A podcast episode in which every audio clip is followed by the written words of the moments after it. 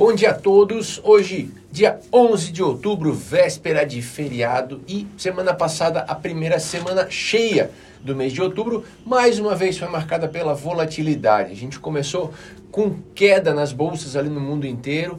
Terça-feira praticamente estável o nosso Ibovespa aqui. Quarta-feira abriu em queda muito forte, puxada pela Europa.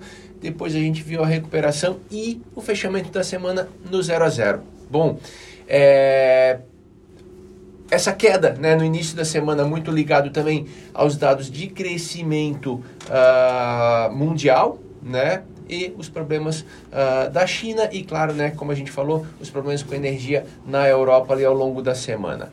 Bom, aqui no Brasil, vários indicadores divulgados. A gente teve dados da produção industrial que vieram abaixo do esperado, apontou uma queda de 0,7%, a previsão era alta de 0,4% o resultado ele está tanto ligado à diminuição da renda disponível para consumo, como também pelos famosos problemas aí na cadeia produtiva mundial que tem gerado falta de insumos né, para produção no mundo inteiro.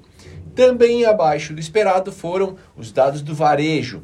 Esse, apesar de ruim, foi de certa forma justificado pela revisão positiva dos meses anteriores, ou seja, a gente teve dado ruim esse mês, mas os dados anteriores melhoraram e com isso o saldo do ano está de acordo com as expectativas. Mas o dado mais esperado da semana era o IPCA, a inflação do mês de setembro, e esse acabou sendo positivo. Aliás, a inflação ela veio alta, muito alta, acima de 1%, 1,16%, mas se esperava ela pior do que isso. Então, o dado acabou sendo abaixo do que se esperava. E com uma menor difusão dos preços, ou seja, né, a inflação ah, atingindo menos, ah, menos, menos preços, menos, menos setores, né, um número menor de setores.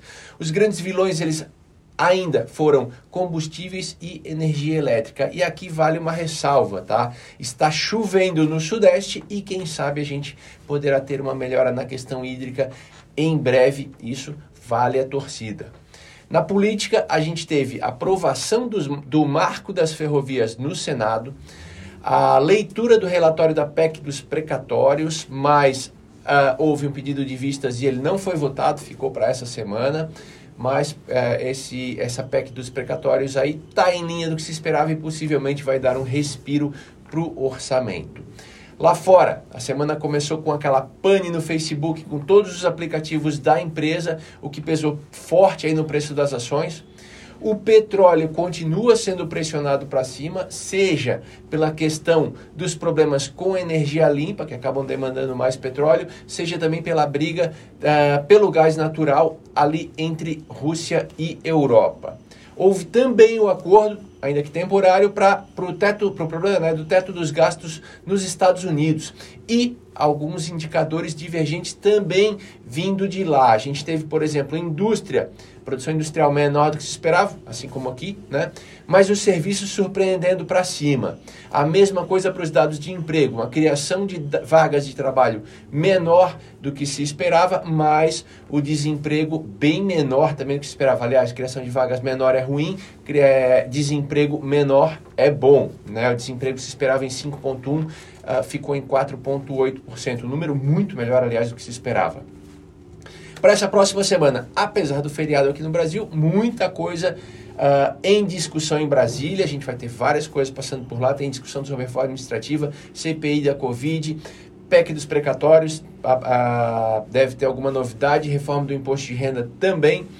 É, e alguns indicadores importantes, mas mais para o final da semana. Na quinta-feira, divulgação dos dados é, de varejo e IBCBR na sexta-feira. Ah, claro, também olho no mercado externo, que é quem está puxando a locomotiva ultimamente. Ok? Uma ótima semana e um ótimo feriado para todos.